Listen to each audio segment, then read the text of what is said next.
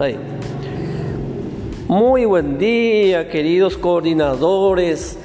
Les saluda la compañera Alexandra Cristaldo, tutora contratada por la Unigram de la ciudad de Capiatá para este programa tan importante denominado, ¿cómo era que se llamaba? Capacitación de la... Programa de capacitación.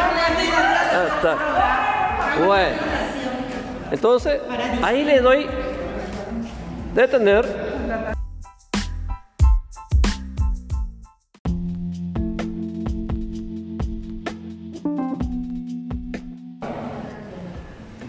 Y empieza toda la grabación.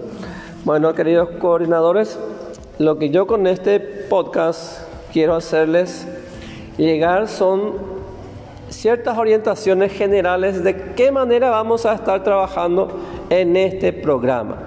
Nosotros somos contratados por la Unigram para hacer el apoyo de ustedes en este proceso de implementación de este programa.